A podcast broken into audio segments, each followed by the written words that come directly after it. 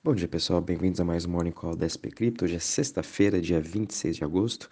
Para a gente encerrar aí a semana, é uma semana que foi até um pouco tranquila, né? Tanto no mercado de cripto quanto uh, na, no mercado de ações, nas bolsas mundiais. A gente praticamente estava aí no zero a zero essa semana toda. É, todo o foco hoje vai estar hoje para a reunião que vai ter do Jackson Hole Meeting.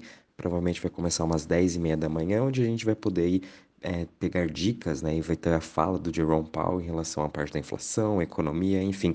E a gente pode sim ver um pouco mais de volatilidade a partir desse horário, né? Então a gente tá com muita calma, pode ser que a gente o Bitcoin comece a subir seus 5%, ou que caia também os 5%, dependendo aí da fala do Jerome Powell, então muito de olho em relação a isso, né? Mas no geral essa semana foi bem parada, a gente viu o Bitcoin, Ethereum, os principais criptos bem lateralizados depois daquela queda que a gente viu na última sexta-feira, e com isso a gente está vendo o nosso mercado de cripto caindo 1,40% hoje a 1,03 trilhões de market cap, a gente está se, se, sustentando muito bem uh, nessa região, o Bitcoin também vem segurando muito bem na região dos 21.400 dólares, onde ele ficou praticamente a semana toda. Hoje ele está com uma pequena queda aí de 1,32%, mas nada demais. O Ethereum também caindo aí 2,73% a 1.653. Seguido a gente tem aqui BNB caindo 3% a 295 dólares, Ripple caindo 0,02% a 0,34%, Cardano subindo 3,33% a 0,48%, Solana caindo 3,73% a 34,71% e Dogecoin caindo 1,84% a 0,06%. Já em relação às maiores altas das últimas 24 horas, a gente tem aqui quatro criptos entre as top 100 que ainda estão em um pouco de alta, né? Sendo elas aqui a Teta Fuel subindo 23,58% a 0,07. Eu não achei nenhuma notícia assim relevante sobre Teta Fuel, acho que seja alguma volatilidade, alguma coisa momentânea, né, deles.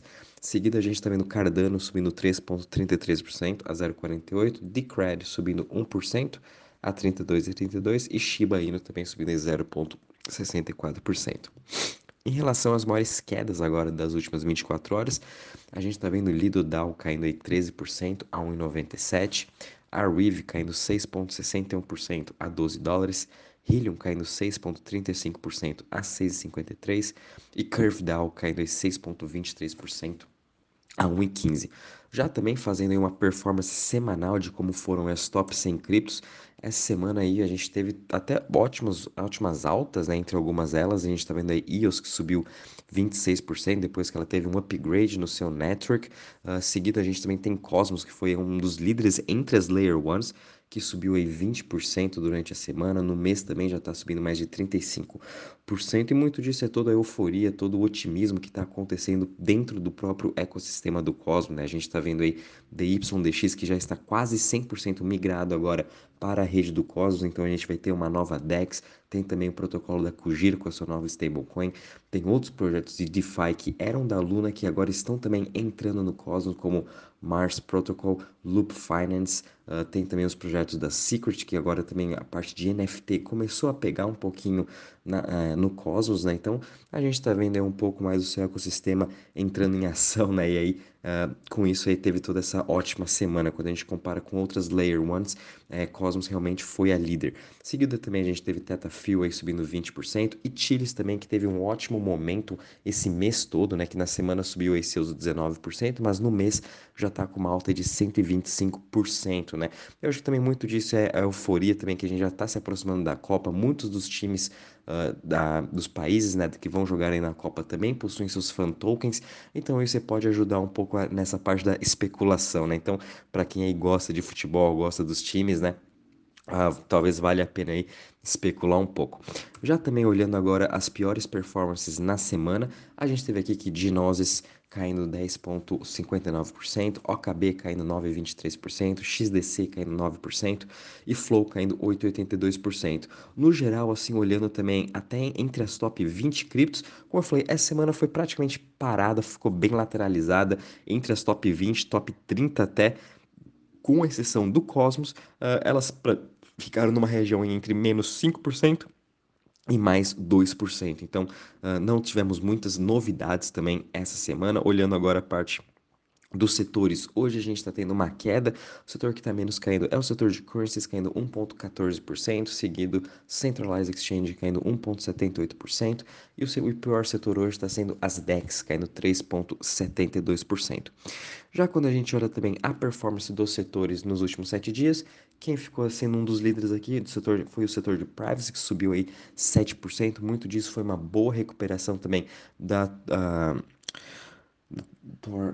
do Tornado Cash, perdão, até esqueci o nome aqui, do Tornado Cash, que depois de todas essas sanções, até mesmo da prisão de desenvolvedores, é, teve um repique bem forte no seu, no seu token, né? Também a gente viu tokens da Secret e outros criptos de privacidade tendo uma boa semana. Uh, seguido aqui as DEX, né, subindo mais de 3,66%, Smart Contracts também subiram aí 3,5%, e o setor que menos subiu foram as Centralized Exchange, subindo apenas 1,52%.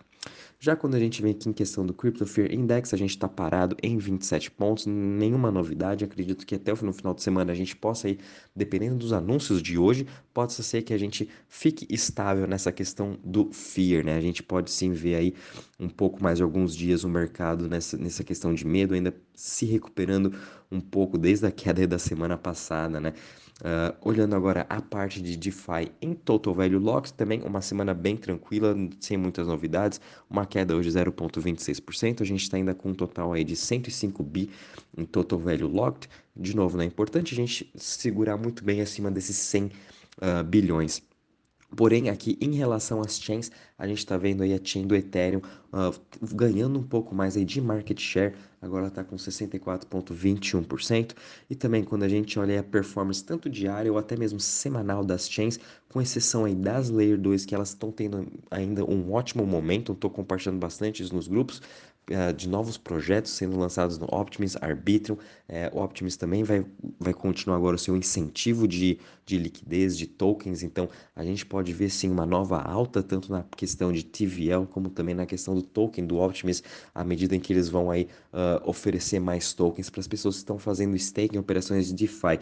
Mas no geral também foi uma semana bem tranquila para todos os protocolos, uh, uma queda entre 5% ou uma alta de 3% quando a gente compara aí entre os top 20 uh, projetos, né? E a gente continua com Ethereum, BSC, Tron, Avalanche e Polygon entre as top 5 chains em Total Value Locked.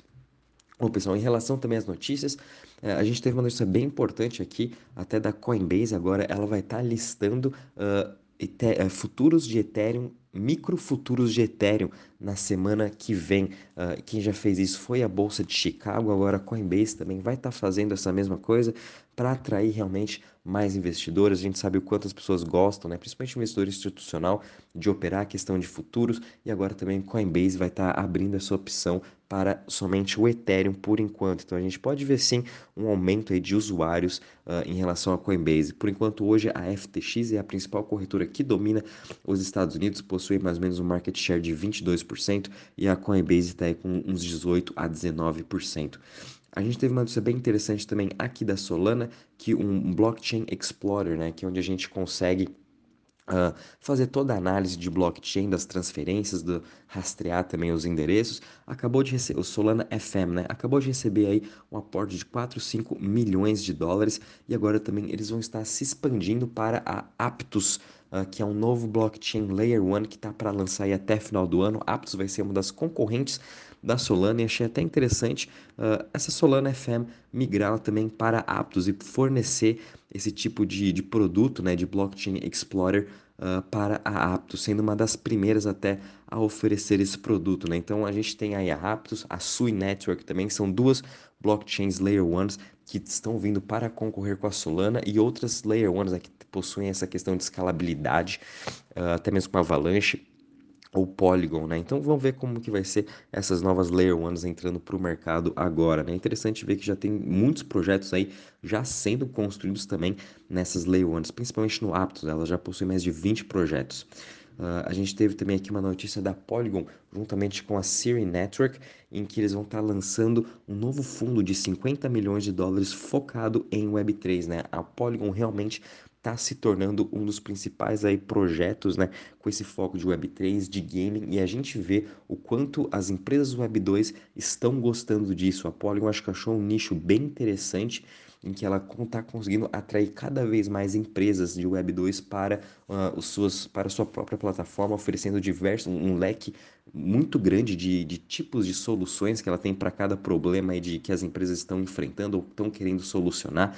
E com isso aí, com mais esse novo fundo de 50 milhões, com certeza vão estar tá investindo aí uh, em novos projetos Web3 que estão vindo para revolucionar o nosso mundo. Né? Então fiquem de olho em Polygon, ela está tendo aí um, um ótimo ano por ser aí um bear market, né? Eu acho que Polygon é a, a blockchain, é a cripto aí layer 1, na minha opinião, né, que está aí se revolucionando toda durante esse ano de 2022. Isso que é uma das coisas mais importantes, né? A gente está no bear market e não pode parar de construir.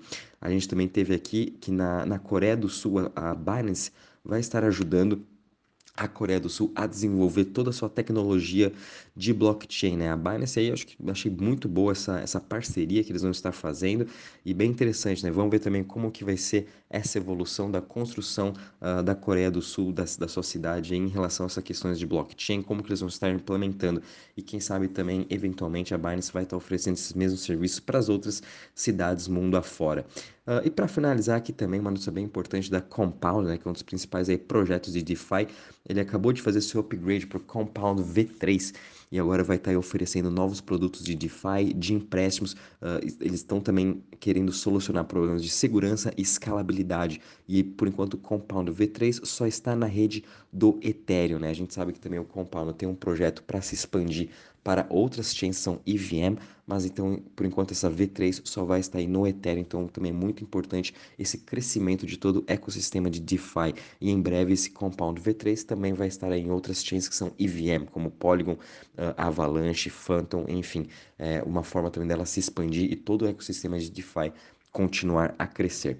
Bom, pessoal, em relação às notícias, é isso mesmo. Mercado, conforme falei, vamos aguardar aí até as 10h30, mais ou menos, quando tivermos o início da reunião do Jackson Hole, que pode trazer volatilidade, mas enfim, olhando aí para o longo prazo, nada melhor do que a gente continuar comprando e acumulando esses ótimos projetos. Bom, pessoal, qualquer novidade aviso vocês. Um bom dia, bons trades a todos e bom final de semana.